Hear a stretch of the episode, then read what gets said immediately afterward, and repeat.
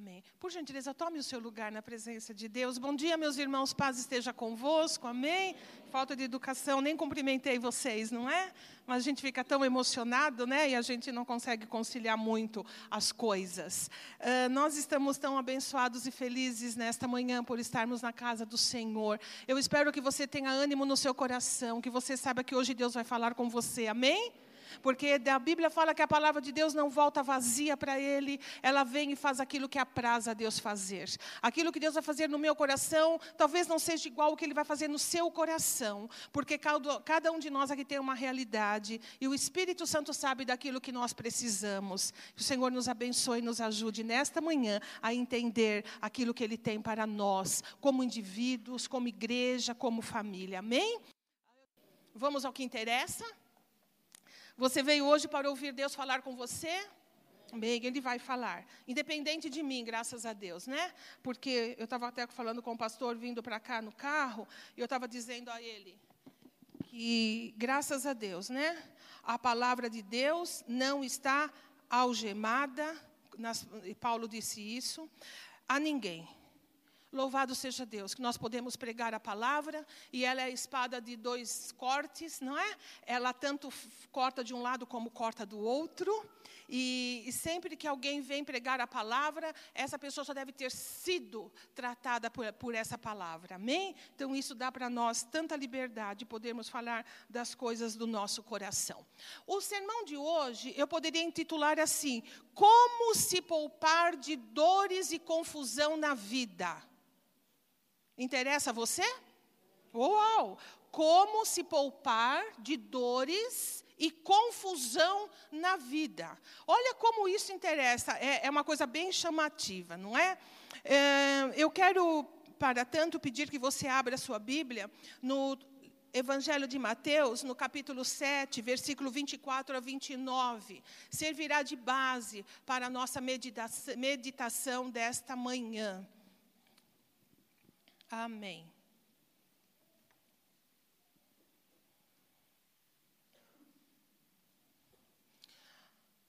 Todo mundo achou? Os, os crentes uh, tecnológicos já acharam no celular? Os crentes de verdade acharam na Bíblia? Amém. Vamos ler. Portanto, versículo 24: Quem ouve estas minhas palavras e as pratica é como um homem prudente que construiu a sua casa sobre a rocha. Caiu a chuva, transbordaram os rios, sopraram os ventos e deram contra aquela casa, e ela não caiu, porque tinha, se, tinha seus alicerces na rocha. Mas quem ouve estas minhas palavras e não as pratica, é como um insensato que construiu a sua casa sobre a areia. Caiu a chuva, transbordaram os rios, sopraram os ventos e deram contra aquela casa, e ela caiu, e foi grande a sua queda. Eu não sei se você já prestou atenção, esta fala de Jesus é a última no famoso uh, Sermão do Monte. É, começa no capítulo 5 de Mateus e Jesus fala de vários assuntos ali. A Bíblia fala que ele foi para o monte, ali ele começou a ensinar seus discípulos. Mas a gente, às vezes, o sermão do monte só lembra das bem-aventuranças. Mas o sermão do monte não se limita às bem-aventuranças. Ele vai caminhando, ele vai caminhando, ele passa do capítulo 5, 6, 7. E, e, é, e esse isso que lemos é a última fala dele. Ali ele termina o Sermão do Monte. A Bíblia fala que depois disso ele desce para a planície e vai continuar o seu ministério. Então, hum, essa fala, ela sucede quando ele fala assim: Uh, muitos dirão naquele dia: Senhor, Senhor, nós fizemos isso, fizemos aquilo, aquilo e outro em teu nome. E Jesus diz assim: Eu vou responder para eles: Eu nunca conheci vocês, eu não sei nem quem vocês são. Afaste-se de mim. O que Jesus quis dizer é que aquelas pessoas não tinham um relacionamento com Ele. Eram pessoas estranhas no sentido de relação.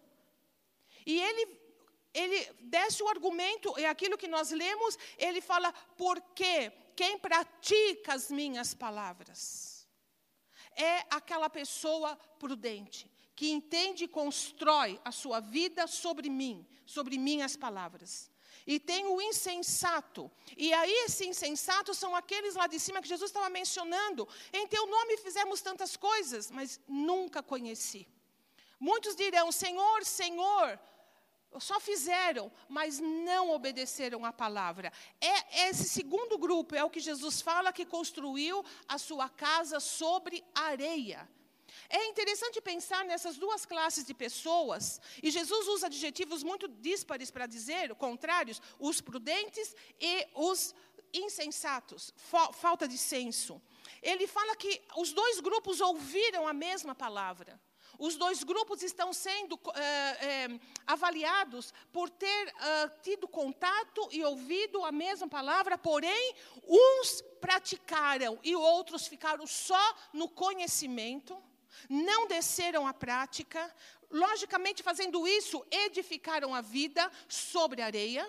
E quando as, as, dificuldades da vida vieram, quando os males que assolam todos debaixo do sol aconteceram contra eles, eles tiveram também destinos diferentes. Aqueles que ouviram a palavra, conheceram a palavra e praticaram, su, uh, uh, ficaram firmes frente a todas as vicissitudes da vida. Em contrapartida, o outro grupo que teve conhecimento, sabia e não praticou, teve sua vida completamente destruída, não sucumbiram aos problemas, aos, às dificuldades que todas as pessoas são sujeitas a passar na vida. Então, Uh, eu quero eu, eu, comecei a dizer que o nosso sermão seria é, esse é bem chamativo. Como é que você, como é que eu, nós podemos nos livrar das dores da vida? Como é que a gente pode livrar da confusão da vida? E eu quero começar a falar com vocês um assunto que eu, se Deus permitir, uh, uma vez ao mês, quando eu prego, eu quero sempre voltar a isso e sempre ficar firme nesse propósito de falar sobre prioridades na nossa vida. Prioridades. Como é que podemos lidar com a vida? Eu estava sentada aqui agora e eu, eu, eu pela, pela vida corrida, eu, eu procuro ter um, umas fugas de tempo com os netos, porque nem sempre eu tenho eles perto de mim, como pastor também não. Então, eu estava ali sentadinha e o Tom estava do meu lado, e eu sempre aproveito esses momentinhos, pelo menos para ter um contato físico, não é? E ele disse assim para mim, quando o avô pegou a palavra: Vovó, hoje eu tenho um dia complicado. Eu disse: Você tem um dia complicado, Tonton? Tenho.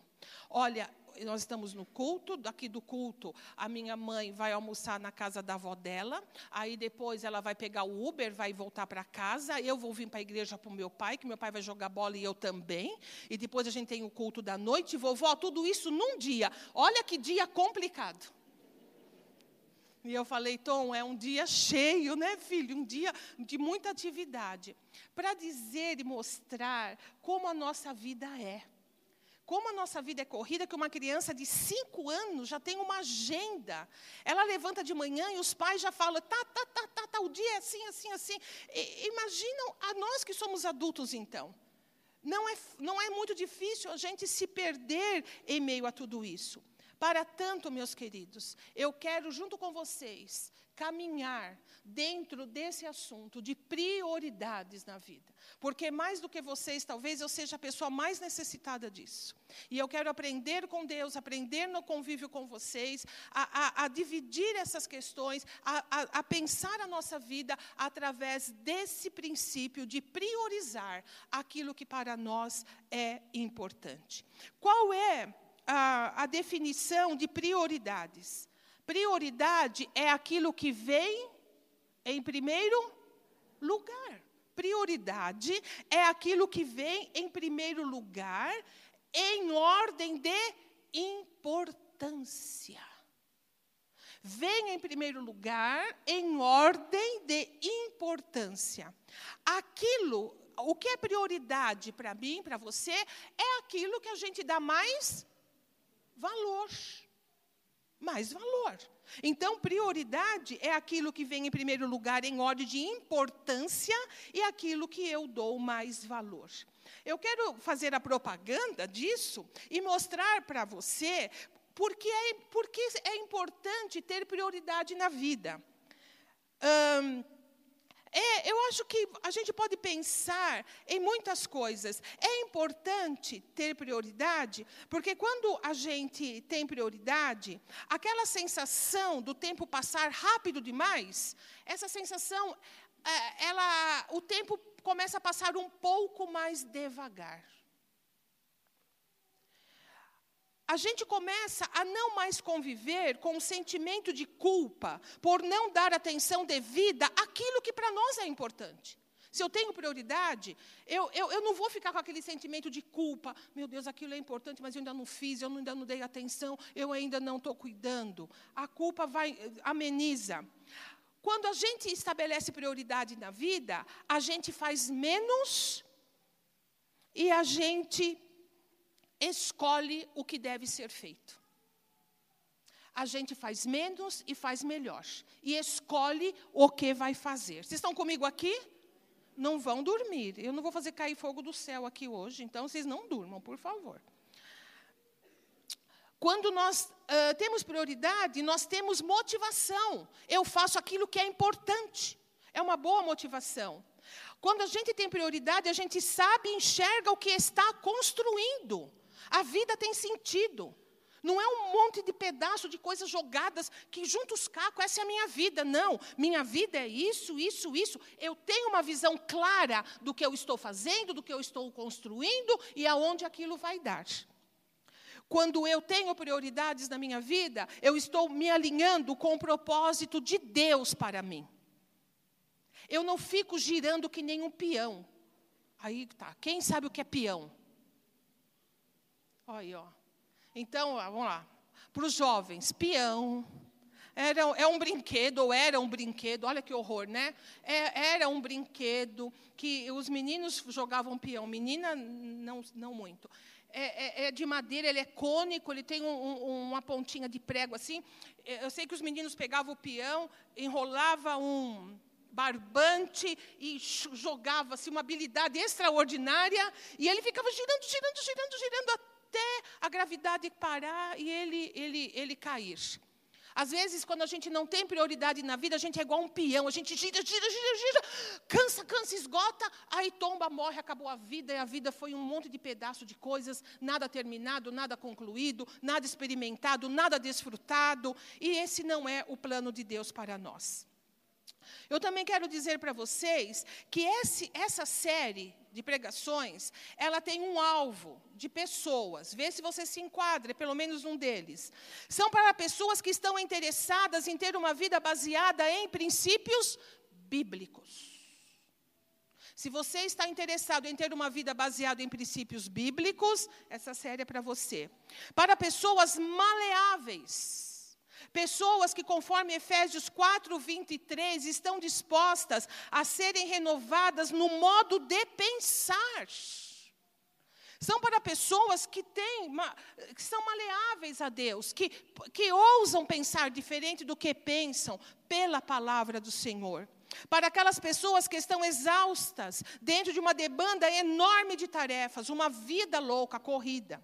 Aqueles que acreditam que a vida possa ser melhor do que tem sido.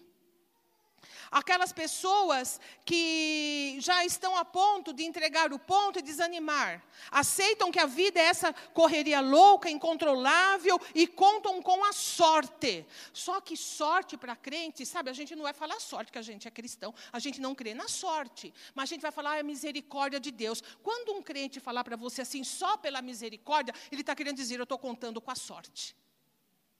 Porque só mesmo para dar certo, só se eu der muita sorte. Então, essa série também é para pessoas assim, que estão contando com a sorte, para que no fim tudo dê certo. Ou seja, eu estou vivendo, seja lá o que Deus quiser. Vamos ver como, o que dá. Ah, lá no fim a gente vê. Então, se você se enquadra em algumas dessas características, eu tenho certeza que essa série vai ser uma boa série, que Deus vai poder ajudar a mim e a você a termos uma vida alinhada ao propósito que ele tem. Amém, meus irmãos? Amém? Estão comigo nisso? Amém. Para você pensar, você já furou alguma fila? Não responda, por favor. Não responda. Uma vez nós estávamos vindo no viaduto de Ferraz e Vasconcelos. Eu quero morrer quando eu tenho que vir para a igreja durante a semana, seis da tarde, está entupido aquele viaduto. E a gente pega a fila, e você já sabe? Algumas pessoas, que eu tenho certeza que nenhum de vocês aqui faz isso, vão, faz uma segunda fila, emboca lá na entrada do viaduto. E você é obrigado a dar passagem. Para aquele indivíduo que não pegou a fila, mas furou a fila, o esperto, sabe? O espertalhão, aquele que, né? Mas eu sei que vocês não fazem isso, eu tenho certeza disso. E, e, eu fico ali e eu falo, eu não vou dar vez. Senhor, me perdoa. Eu perco a lanterna, mas a vez eu não dou. Porque é muito desaforo, ou não? É muito desaforo. E de repente, se eu estou de carona com alguém e alguém vai fazer, eu falo, pelo amor de Deus, não faça isso, porque eu, não, não dá, eu tenho vergonha, não faça isso. Não é? A gente fica nessa tensão. Você já esteve numa fila em que alguém furou a fila? Por exemplo, um dos nossos filhos veio aqui em Ferraz, na Caixa Econômica, ver o negócio do fundo de garantia. E foi um auê, ele falou que foi uma, um pega para capar mesmo, porque tem a gente que estava querendo fular a fila. Pessoas chegaram seis e meia da manhã, outros chegavam nove da manhã e queriam furar a fila. Ora, haja, haja senso cristão para suportar isso, amém? Então, se você me vê indo presa, gritando e chorando no meio da rua, é porque alguém fez isso, não é comigo, não é? Mas eu acho que você não é diferente de mim a gente sente uma, uma revolta, uma, uma indignação, dizer como é que isso pode ser feito. Por que, que a gente sente assim? Porque existe uma ordem que não pode ser desrespeitada. Existe, está colocado uma ordem ali que não pode ser. Se é desrespeitada, gera confusão, gera prejuízo. Você concorda comigo? E gera muita dor. E ainda aquela coisa, puxa vida, a gente faz certo, o outro que faz errado vem e ganha a vez. Não, essas coisas não são boas. Meus queridos, assim é também na nossa vida. Na minha e na sua, há uma fila. Há uma fila de aspectos da nossa vida que nós não podemos furar. Que nós não podemos colocar uma coisa na frente da outra. Essa fila é daquilo que é mais importante, aquilo que chegou primeiro, aquilo que eu estou falando tudo segundo a Bíblia, tá bom? A minha fonte de pesquisa, meu embasamento é bíblico, e eu me debrucei em cima de outros pensadores sobre esse assunto, e graças a Deus existe uma unanimidade, ou seja, todo mundo pensa do mesmo jeito. Pessoas tementes a Deus, estudiosos da palavra, pensam do mesmo jeito. Não há, não há, não há disputa de pensamento e não há divergência nisso. Então, a minha vida e a sua vida, existe uma fila de aspectos da nossa vida que eu vou chamar de prioridades, que a gente não pode furar. A gente não pode colocar o último no lugar do primeiro, o primeiro no lugar do último, porque vai gerar dor e vai gerar confusão.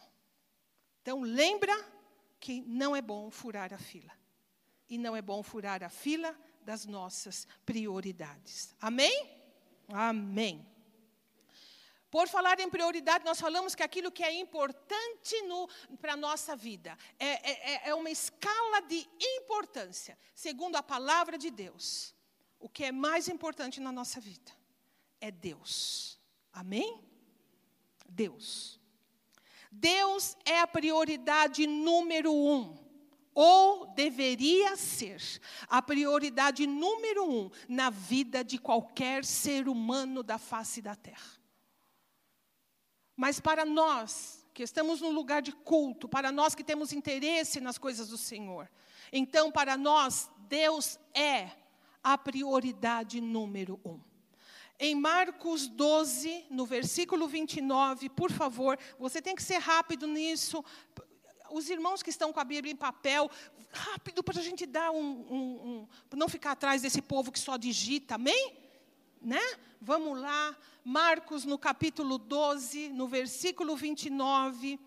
Jesus responde a um rapaz quando pergunta a ele, e ele era, um, ele era um conhecedor da lei, ele diz assim: qual é o mandamento mais importante? Ele quis que Jesus é, priorizasse um mandamento da palavra. E Jesus diz assim, versículo 29, respondeu Jesus: o mais importante mandamento é este: ouve, ó Israel, o Senhor, o nosso Deus, o Senhor é o único Deus.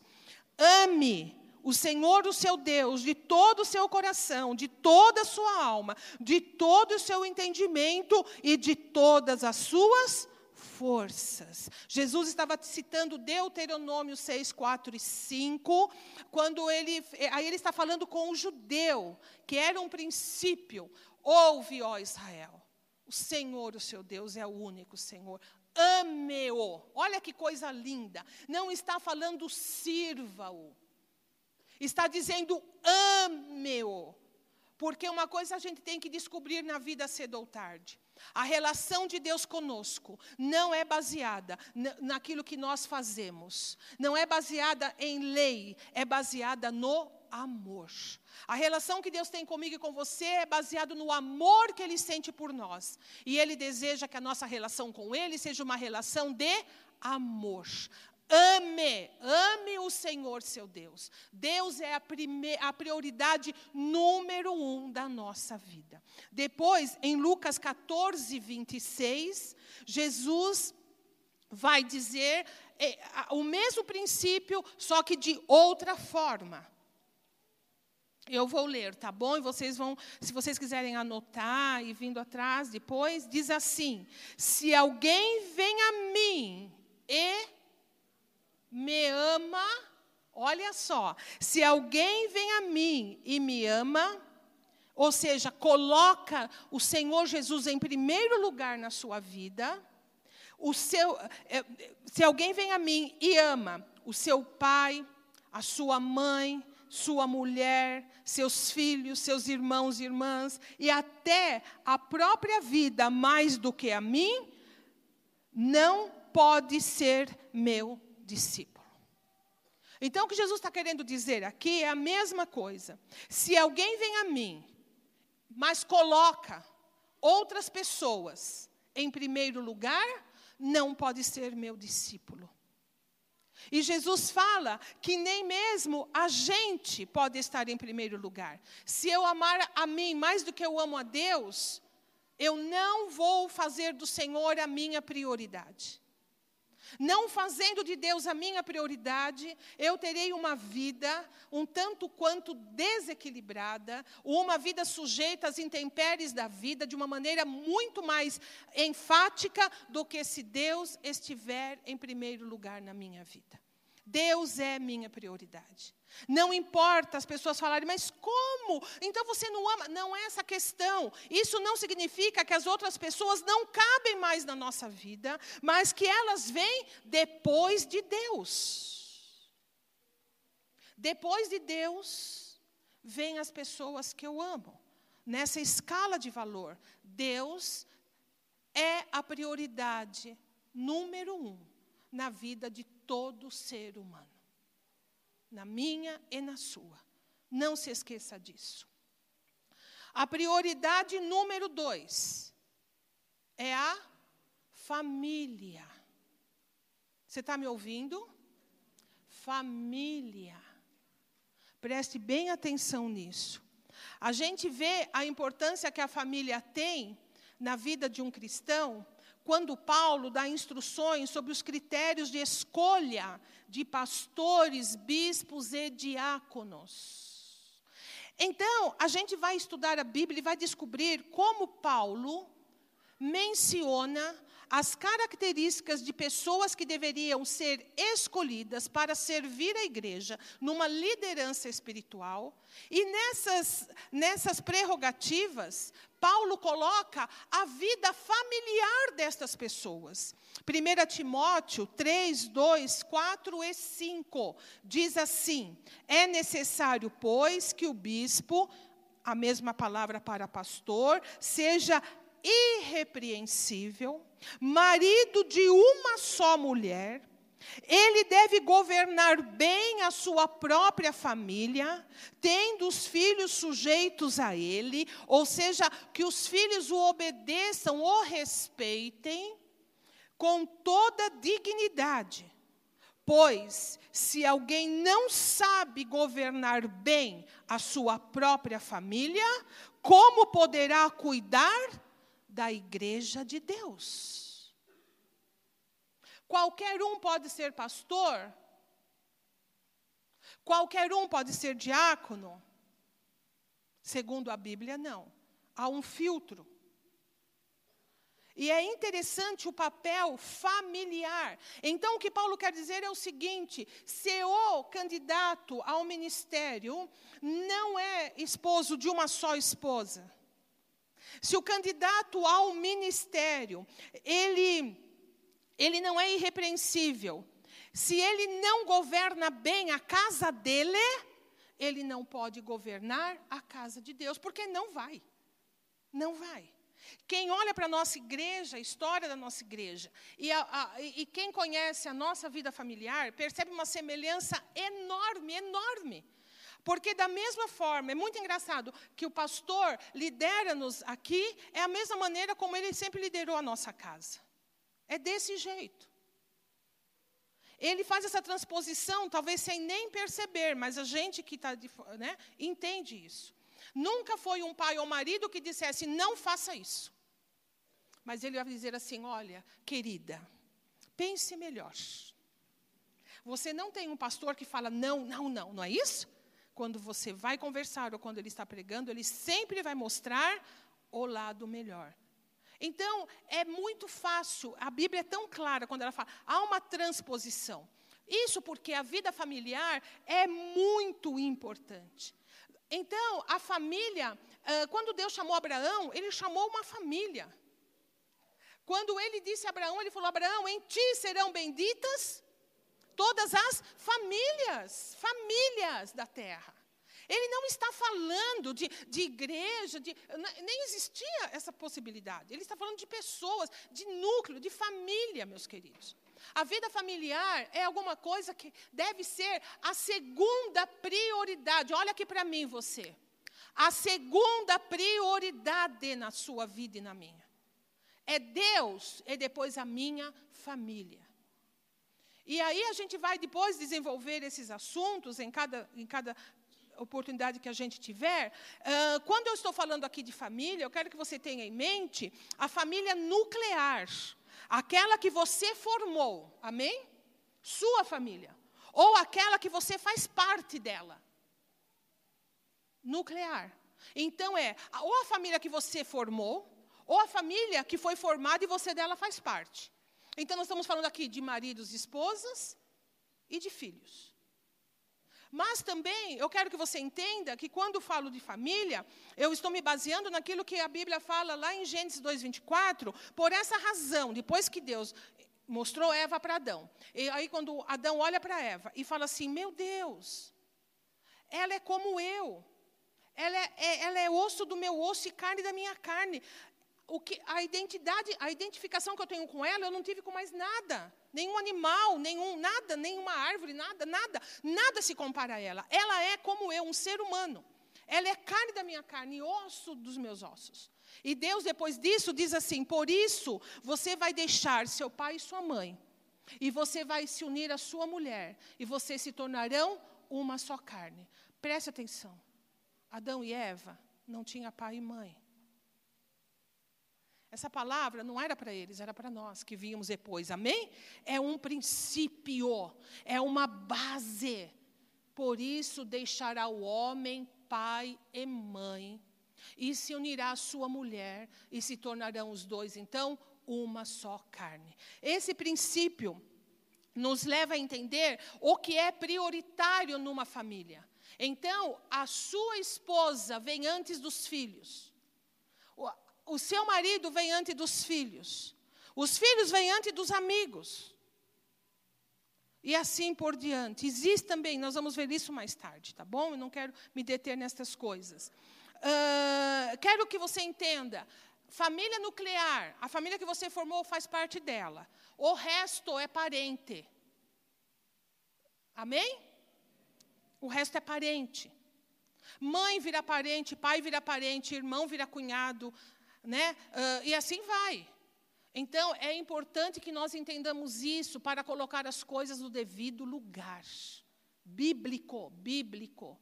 Lembra qual é o nosso objetivo? Nos livrar de dores e confusão. Pense nisso. Essa é uma receita eficaz para que a gente possa alcançar esse lugar. Prioridade número três. Então, nós vemos Deus é minha prioridade, primeira, minha prioridade segunda é a família, a minha terceira prioridade é o meu trabalho. É o meu trabalho. É o meu trabalho, pode ser a minha carreira ou os meus estudos, entra tudo nisso, tá bom?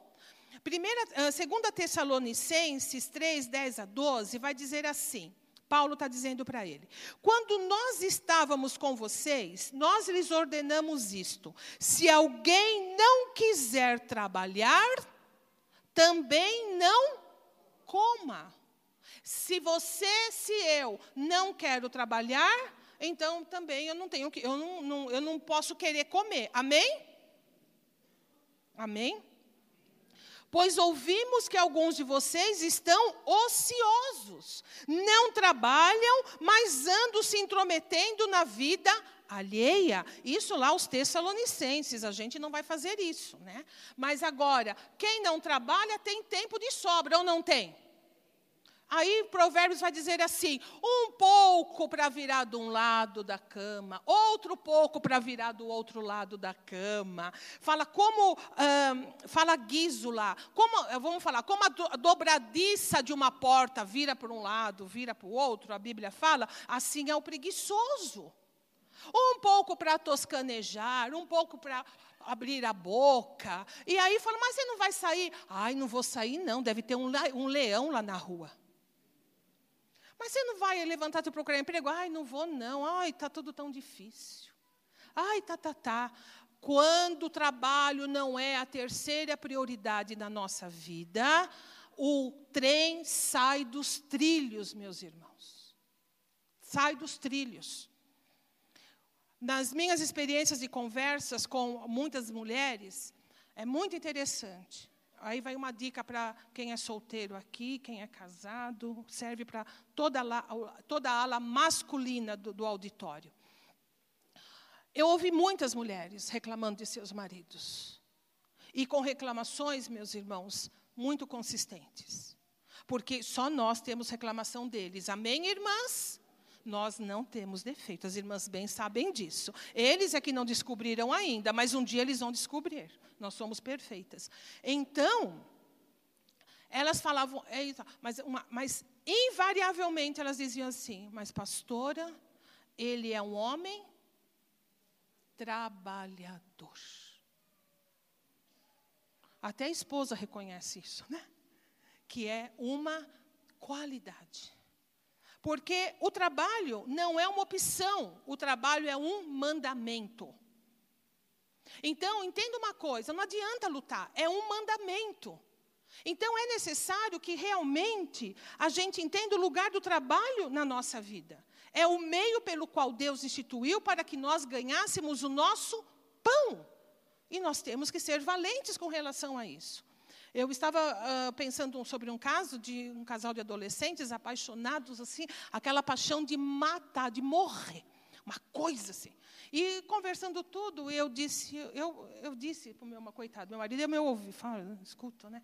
Mas falei só para ele, falou para vocês agora. Eu disse, olha, eu teria um jeito muito fácil de resolver isso. Eu tiraria a proibição do namoro, entendeu? E falaria, querem casar?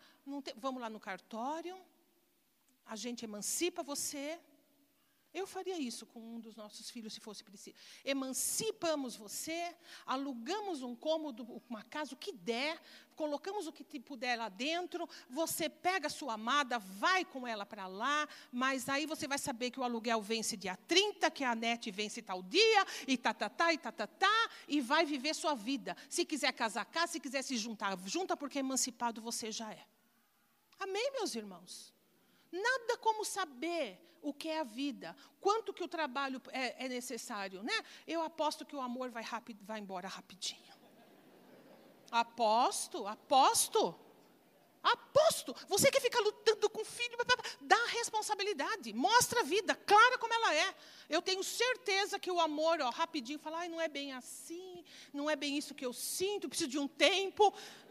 E as irmãs sabem, quando o homem pede um tempo, esquece, já sabe que não tem jeito. Né? É assim. Então, é isso que a gente precisa entender com relação ao trabalho. Então, a mesma coisa se aplica à carreira. Se você deseja uma carreira, almeja uma carreira, ou faça dela sua terceira prioridade. Ela tem que vir ah, depois de Deus, depois da sua família, é ela, encaixa lá. Então é nisso que eu vou me, me focar, é nisso que eu vou fazer as coisas acontecerem. E se você estuda, se Deus te deu o privilégio de estudar e não precisar trabalhar, ô oh, meu querido, é isso aí. Não vem com, com, eu não sei como hoje é as notas, se são por letras ou número, como é? Número. Então, se você só, só estuda, não me venha com menos que oito, porque não serve. Quem concorda comigo, levanta a mão. Não serve. Come, bebe, dorme não tem preocupações, tem uma chance de ouro na vida, num país onde adolescentes nossos são, são tragados por minas de carvão, meus irmãos. Coisa da Idade Média. Quando adolescentes estão por aí, você entendeu? A, a sua própria sorte, lançados no, numa, numa sociedade perversa, você tem a chance de estar na sua casa no conforto do seu lar, mantido por pai e mãe, e você vem com oito ou menos de nota, não serve. Pode até tirar menos, mas não serve. Tem que se dedicar, tem que fazer aquilo que tem que fazer. Se é prioridade, a gente consegue. Amém, meus irmãos? Se a gente dá atenção, a gente consegue. O trabalho é a maneira que nós temos de manter a nossa dignidade, a nossa vida. Se não quisermos ser um peso na vida dos outros, se não quisermos ser um peso na velhice para outras pessoas, um peso para a igreja, nós temos que entender que a nossa terceira prioridade é o nosso trabalho e fazer aquilo que precisar ser feito. Eu tenho conversado com mulheres da nossa igreja, com formação, minhas irmãs e meus irmãos, formação e elas têm feito faxina, porque é o que tem aparecido para fazer. Eu gostaria de ter o mesmo conhecimento dos nossos homens da igreja, que fazem aquilo que vem à mão para fazer, desde que a gente leve o pão de cada dia para a nossa mesa. Amém? Que a gente não coma o pão da preguiça, não é verdade? Prioridade, trabalho é a terceira prioridade na nossa vida. Para lembrar, cada prioridade se baseia na que vem antes dela. O meu trabalho deve se basear na minha vida familiar. O que significa? Eu não posso me conformar com um trabalho que me prive da minha vida familiar. Eu entendo, e todos nós entendemos, que há épocas na vida. Há épocas que o chefe de família tem que sair quatro da manhã e chegar dez da noite. Mas, meus irmãos, minhas irmãs, não nos conformemos com isso. Que seja uma estação da vida, não uma vida contínua na vontade do Senhor, um trabalho que me prive da minha vida familiar, que me faça me ausentar do meu papel de cônjuge, de genitor e genitora, não é o ideal de Deus para mim. Eu tenho que fazê-lo se não tiver opção, mas tenho que estar sempre buscando uma maneira de ter um emprego que me dê a certeza de que a prioridade anterior a essa, ou seja, trabalho, a minha família, não seja prejudicada. Porque eu não preciso dizer, não adianta ganhar dinheiro e perder a família. Concorda comigo? Não adianta. Não adianta você conquistar e você depois não ter com quem dividir a sua conquista. Não adianta trabalhar, ter uma carreira de sucesso e olhar para trás e pela carreira ver tudo destruído. Não, não adianta. Uma prioridade só não vai fazer a gente ser pessoas realizadas. O meu trabalho não pode prejudicar a minha vida familiar. Como o meu trabalho não pode prejudicar a minha devoção a Deus. Guarde isso. Busque em Deus um trabalho que te dê condições de ter a sua vida com o Senhor e a sua vida familiar abençoadas. E o seu trabalho só vai ser o acréscimo de tudo isso. Uma prioridade deve ser sustentada pela outra na escala de valores bíblicos. Preste atenção nisso. Quando o povo de Israel chegou quando lá no Egito, quando os hebreus quando Moisés, porta-voz, chegou para Faraó, falou assim: Faraó, a gente quer adorar a Deus. Adora aqui? Não. A gente quer se retirar para ter um culto, um momento com o Senhor, conforme a nossa fé. Sabe o que ele disse? Ah, vocês, sabe qual é o problema de vocês? Vocês estão sem tempo. Vocês estão com muito tempo, vocês estão sem trabalho. Vocês querem adorar a Deus? Querem ter tempo para isso? Pois eu sei o que eu vou fazer com vocês. Vou dobrar a cota diária de tijolos que vocês têm que fazer. No mesmo tempo, quero ver vocês me dizerem que têm tempo e querem tempo para servir a Deus. Lembre-se de uma coisa: Faraó é a representação de Satanás. O empenho do inimigo é fazer com que nós deixemos de ter tempo para as coisas importantes da nossa vida. As mais importantes, Deus e a nossa família. Dando a nós um trabalho que escravize, um trabalho que remunere muito bem, que você tenha o melhor convênio, que você tenha as melhores, muitas prerrogativas, mas que roube você das coisas mais importantes da vida. Sabe por quê? Porque Deus ele é para sempre. Sua família é a única família que você tem. E trabalho, você pode ter outras possibilidades e oportunidades. Tome cuidado com isso, se vale a pena. Por um trabalho temporário, preste atenção, temporário, por uma carreira que vai exigir de você muito além e você vai ter que prejudicar outras áreas.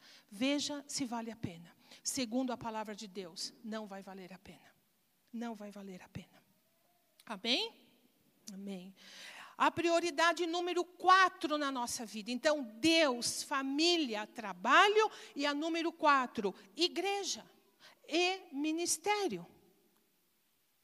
Estamos falando de prioridades e a ordem dessas prioridades em nossas vidas, e não a escolha de quais delas terão lugar ou não na nossa vida. Ou seja, quando se fala de prioridade, não está dizendo assim, ah, então eu, dessas aqui eu vou escolher. Não!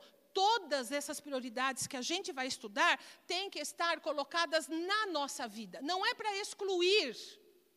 Escolher é para ter todas. E a igreja está em quarto lugar.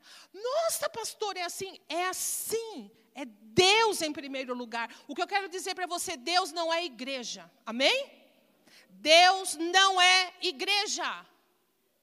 Ele é o Senhor, o Criador, o nosso Deus, o único Deus. Para você que pensa que ministrar é tudo na vida, que ter alguma coisa na igreja é o mais importante da vida. Não se iluda com isso. Não se iluda com isso. Isso é uma consequência da sua relação com o Senhor, da sua vida em Deus, das coisas que vão se processando. Então, nós não estamos falando o que deve ser tirado. Ah, tá a igreja e o meu ministério está em quarto lugar, então significa que pode ser tirado? Não, tem que ter um lugar ali certinho, porque senão vai sair o trem dos trilhos. Deus não é igreja, mas é na igreja que eu aprendo de Deus.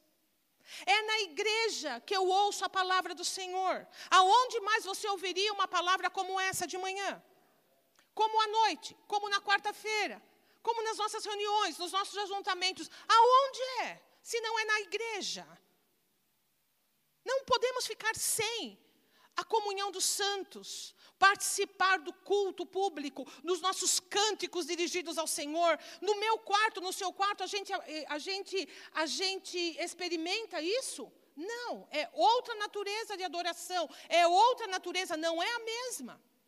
A igreja oferece a mim a você aquilo que só ela pode oferecer. Em que outro lugar alguém pega na sua mão e ora por você? Qual grupo de WhatsApp, minhas irmãs, meus irmãos, substitui isso? Qual pregação online substitui o que hoje você está experimentando aqui? O que eu experimento aqui? Em qual outro lugar da terra eu olharia para o rosto de vocês e vocês para mim, e a gente, ao se olhar, a gente está se edificando, porque a gente conhece a vida um do outro, e sabe das dificuldades, e sabe dos dilemas, e sabe das lutas, mas a gente, ao olhar, e você está aqui, você está me edificando. Em qual lugar nós ouviríamos o que esse casal disse, meus irmãos? E passaram sem grande parte da igreja saber o que estava acontecendo, mas estão aqui na presença da igreja para dividir essa alegria, porque eles sabem que só aqui essa alegria será entendida em toda a sua completude. Falar para o vizinho, falar para um, ai que bom, ai que sorte, ai que legal, ai tinha que ser. Não é isso, é uma vitória. Foi luta, foi oração, foi busca do Senhor. Em qual outro lugar o nosso coração não se enche mais de fé, de esperança, de certeza, de saber se esses amados passaram por isso, Senhor, eu posso passar por coisas parecidas, semelhantes, porque o Senhor também é comigo. Provérbios diz: o, assim, o rosto do homem corresponde ao homem. É só no ajuntamento da igreja, da casa do Senhor, que a gente entende essa complexidade dela, entende essa cumplicidade que nos une, porque nós temos a mesma fé, o mesmo amor, nós somos idênticos na presença do Senhor. A igreja é o quarto lugar, é a minha quarta prioridade. Ela tem o lugar certo ela faz parte da minha vida. É nela que eu vivo as minhas experiências, junto com outras pessoas que creem da mesma forma que eu creio.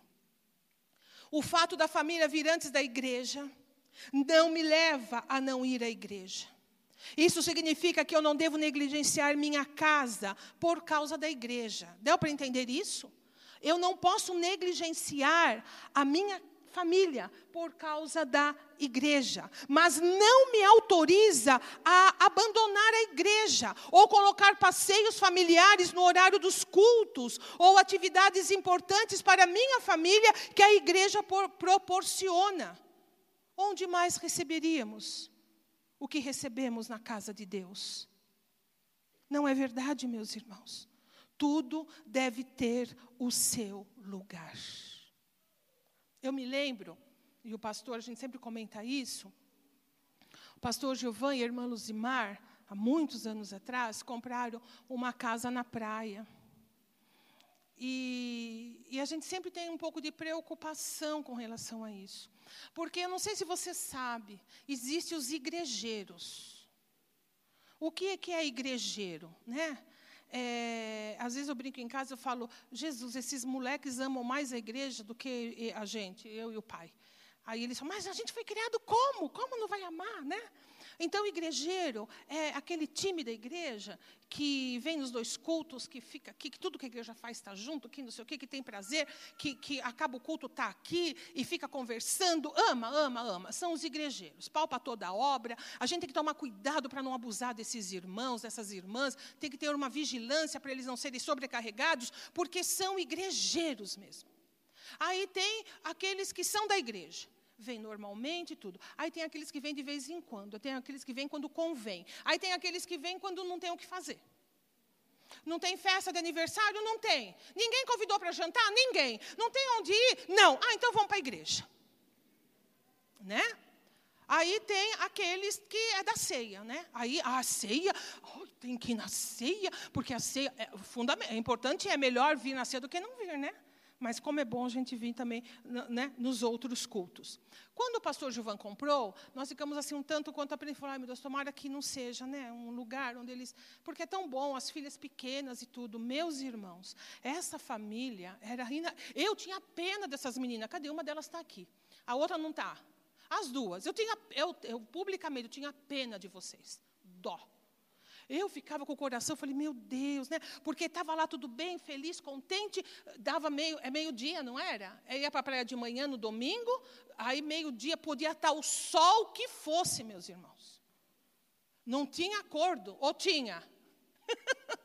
não tinha. Era praia de manhã, iam no sábado, na sexta-noite, sábado, ficava praia de manhã, tomava banho, almoçava e carro, porque tinha o culto da noite do domingo anos a fio. Anos. Anos a fio. É pena que o pastor Gilvan e Luzimar e família, eles formam parte de uma exceção. Não é o que nós vemos sempre. Então a minha oração é: Senhor, fecha as portas. de casa na praia, não. Casa de campo, não. Não deixa, Senhor, impeça, Senhor, se interponha no caminho desse povo. Mas que bom quando a gente põe as prioridades no lugar certo, porque estamos construindo a nossa vida. E não pode furar a fila. Não pode furar a fila. Vai dar tristeza e vai dar confusão. Amém? Hebreus 10, 25 diz: Não abandonando a nossa congregação, como é costume de alguns, antes admoestamo-nos, sabe? É, nos estimulamos uns aos outros, e tanto mais quando vedes que se vai aproximando o grande dia, o dia da volta do Senhor. Então, ai, porque Jesus tem que voltar, eu não aguento mais esse mundo. Ai, Senhor, volta. Quanto tempo, quantos dias você vai na igreja por semana? Ai, eu vou a cada 15 dias. Você está querendo que Jesus volte? Não. Quanto pior estiver, mais na casa do Senhor a gente tem que estar. Amém? Mas a gente tem que se alimentar mutuamente para sair para esse mundo tão necessitado da graça do Senhor. E a última e prioridade número cinco: descanso e lazer. Porque Deus deixou exemplo para nós quando Ele fez o mundo em seis dias, no sétimo dia Ele descansou. Ora, a Bíblia fala: Deus não dorme, Deus, não precisa de descanso, meus irmãos. Ele não sabe, não conhece cansaço, não é como nós. Ele fez isso para nos dar exemplo. A cada sete dias você tem que ter um dia de descanso. Não seja eu o seu exemplo. Paguei e, e paguei mais, hoje menos um pouco. Preço alto, alto, alto por não dar conta dessa prioridade na minha vida. Ninguém me obrigou, muito pelo contrário. E eu, eu, vocês sabem, por duas vezes eu quase que, meu pavio quase que apaga, no sentido assim, fiquei muito mal. Eu sei o que é você desprezar isso na sua vida. E eu tenho sido fiel a Deus nesse sentido. Não importa, eu me amarro, às vezes eu pego, vou, vou sem querer, mas eu vou. Eu estou criando uma área de lazer na minha vida é necessário. Quem somos nós para não ter descanso? O, o descanso e lazer é um prumo fundamental na nossa vida emocional e física. Precisamos disso, precisamos de lazer. Agora, a questão é: para uns o lazer, e que Deus me livre, de forma alguma estou falando sobre nós, para uns o lazer é o sofá e a televisão, o dia inteiro. Né? Ah, é lazer. Para outros, o lazer é sair de casa, é ver coisas novas. Amém, irmãs? Então, aí cada família tem que se ver aí como é que vai fazer. Então, metade para um, metade para o outro, e vamos caminhando nisso, num acordo, não é? Nem só o sofá, mas também nem só a rua, e vamos vendo. Mas é necessário. Os filhos precisam de lazer. Olhe o meu neto, a, a, olhe a agenda dessa criança. Não é? Olhe a agenda desse pobre ser. Não é isso. Olha, outro, outros filhos, minha família vive aqui com vocês, não é? E, e vejo isso, fico, fico alarmada. Os seus filhos precisam de lazer. Meus irmãos, lazer não é videogame na mão. Lazer não é televisão ligada, não é o tablet. Lazer é deixar a criança ser criança e experimentar o ser criança. Teve filhos, meu amado, se vire com eles. Eu e o, e o pastor tínhamos um sonho maravilhoso de, quando tivermos netos, levá-los para viajar conosco. Eu já contei essa história, vou contar bem rapidinho. Então, a gente estava querendo fazer isso, para dizer para você que tu tem a época na vida. E nós fomos viajar sozinhos há alguns anos atrás, uns cinco anos atrás, para Foz do Iguaçu. Uma irmã nos abençoou com a passagem de ir de volta tão amorosa e a gente foi uma bênção. E estávamos lá no hotel, assim, muito, muito contentes. E tinha bom, nós tivemos contato lá e távamos, fomos no parque lá, no ônibus lá no Parque das Cataratas, e tinha dois avós, o avô e a avó e duas netas, adolescentes, assim, sentadas. E, a, e o avô não quis subir lá em cima no ônibus com as netas, desceram, não deu certo. E um avô sentou nesse banco, a outra avó no outro, banco virado um para o outro. E o avô falando tudo. A, a neta que estava do lado do avô, o avô não havia, ficava assim, ó eu já olhando. Aí tal, eu falei, bem, dá uma olhada nisso. Aí fomos para o hotel, tudo, nós tomamos um lanche na beira da piscina. Falei, agora que? Imagina, a gente chama de quê? Que é querido. Então eu falei, que? Imagina que a gente agora vai para o quarto do hotel, nós vamos poder descansar, poder. Assim, eu vou pegar o livro, a gente vai ficar lá feliz e contente, né? Aí a gente olha assim, na piscina tinha um pai, o, o pai o filho tinham uns nove anos, ele devia ter quase 50. E o menino lá no escorregador e joga na piscina e vai, e o pai lá de pé. Eu falei, imagina a gente com o neto aqui, bem. Imagina isso. Voltamos do passeio e falou, jamais. Ah, esqueça. As noras, ai, sogra. Eu falei, esqueçam, porque eu não levo neto e neto para lugar nenhum. Imagina eu querer de, de, dormir com meu marido deitado de tarde, aquela coisa tão boa, e, e duas netas adolescentes lá na piscina. Eu volto com o namoradinho e meus pais vão matar a gente? Não. Tudo tem o tempo. Se você tem filho pequeno, você tem que dar lazer para o seu filho. Você tem que dormir menos, você tem que fazer por onde sua criança tenha vida. Ai, pastora, mas levou, a escola levou excursão lá no shopping. Pelo amor de Deus, né? Não preciso nem dizer sobre isso, né? Ai, foi no Parque da Mônica. Dê lazer para o teu filho. Pega teu filho, leva para o meio de uma praça, de um mato. Tenha um tempo com ele. Brinque, faça. Isso é prioridade é prioridade. Lazer é prioridade para você, para sua família, para quem faz parte da sua vida. O nosso desafio, e eu estou terminando, por que falar de prioridades na nossa vida? Porque elas dão um prumo fundamental para manter a nossa vida dentro de uma perspectiva bíblica. Por que é que eu tenho prioridades? Porque Deus tem prioridades para mim. Porque Deus, Ele tem um plano para a minha vida aqui na terra. Deus quer que eu espere o céu, mas que eu tenha prazer na vida que Ele me dá aqui. E realização. A nossa questão é: as prioridades fazem a gente enxergar quais são as verdadeiras realizações de um ser humano. Isso é importante.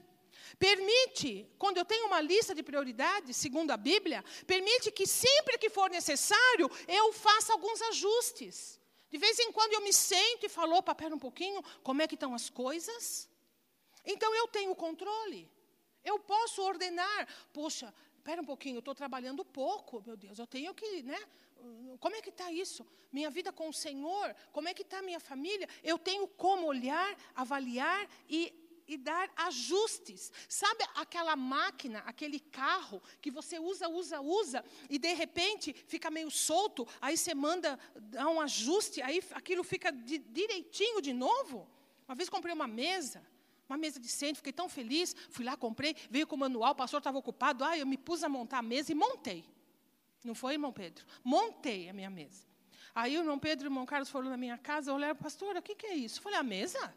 E eu tirei foto no WhatsApp, mandei para meu marido, olha, eu montei a mesa, e ficou lá. Acho que ele não quis me contrariar, coitado. Aí ficou lá.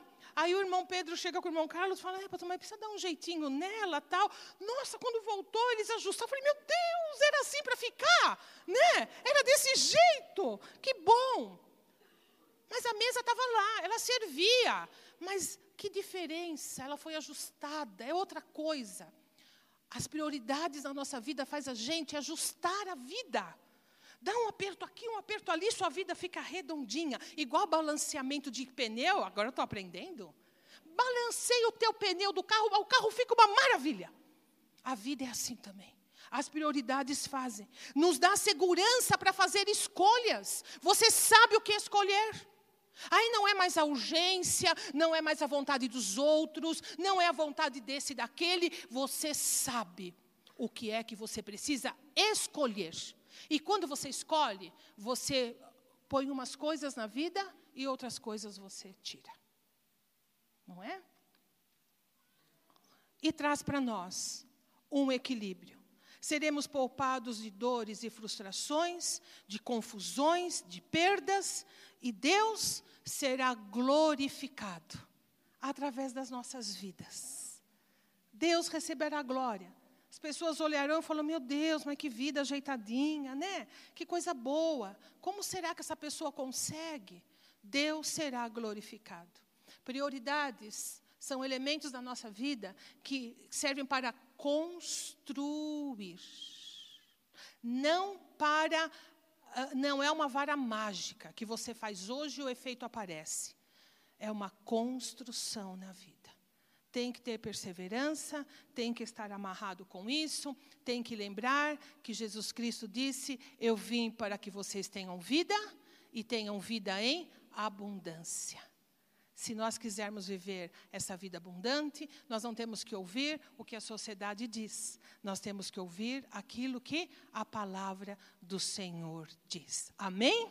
Amém. Vamos ficar de pé em nome de Jesus. Vamos lá. Prioridade número um. Número dois. Três. Quatro. Cinco Amém. Olha, nós estamos prontos. Está todo mundo ajustado, hã? Está todo mundo já. Olha, a primeira, primeira, a primeira sessão de chave de fenda já deu para nós um, né? Um, um, jeitinho. E aí, no próximo, na próxima vez que eu for pregar, nós vamos falar sobre a nossa primeira prioridade, amém? E assim por diante, nós vamos discutir um pouquinho mais profundamente essas questões. Você tão importante para Deus, que se você tivesse noção do que a sua vida significa para Ele, você correria para colocar essas coisas em prática. Uma vez ele disse assim: Eu tenho vocês gravados nas palmas das minhas mãos. Pessoas fazem tatuagem, um monte de parte do corpo, e já me falaram assim: Ah, eu fiz aqui no pescoço para não enjoar. Ah, eu faço aqui também para não ficar vendo toda hora, né? Deus fala, eu não, eu fiz na palma da mão, para poder me lembrar todo instante, porque é algo caro, algo precioso. Se você soubesse quanto Deus te ama, o quanto Ele tem guardado, o quanto Ele tem reservado para que você viva, você diria: Senhor, é hoje, de hoje não passa tu serás o primeiro na minha vida. E o resto, tudo vai depender disso. Porque, na verdade, tudo depende disso. Buscar em primeiro lugar o reino de Deus e a sua justiça. E as outras coisas são acrescentadas a nós. Põe a mão no seu coração, no seu lugar de identidade, na presença de Deus. Coloque sua vida diante do Senhor. Talvez nesta manhã você precise organizar algumas coisas. São muitas informações. Não se desespere. Você não tem que sair correndo, colocando tudo em ordem. Basta apenas que você guarde esses conceitos e o Espírito Santo vai, no decorrer dos dias, ensinando você, lembrando você. Basta que isso seja motivo de sua oração, de sua busca e com a perfeição dele, ele ordenará as coisas na sua vida. Mas talvez você esteja aqui e a prioridade primeira na sua vida, ela está em lugar errado. Furou a fila. Furou a fila. Mas eu quero dizer a você que há meios disso ser corrigido. Nesta hora, hoje, aqui, nesse momento, com a sua mão no seu coração, você pode colocar Deus no lugar que é devido tê-lo na sua vida.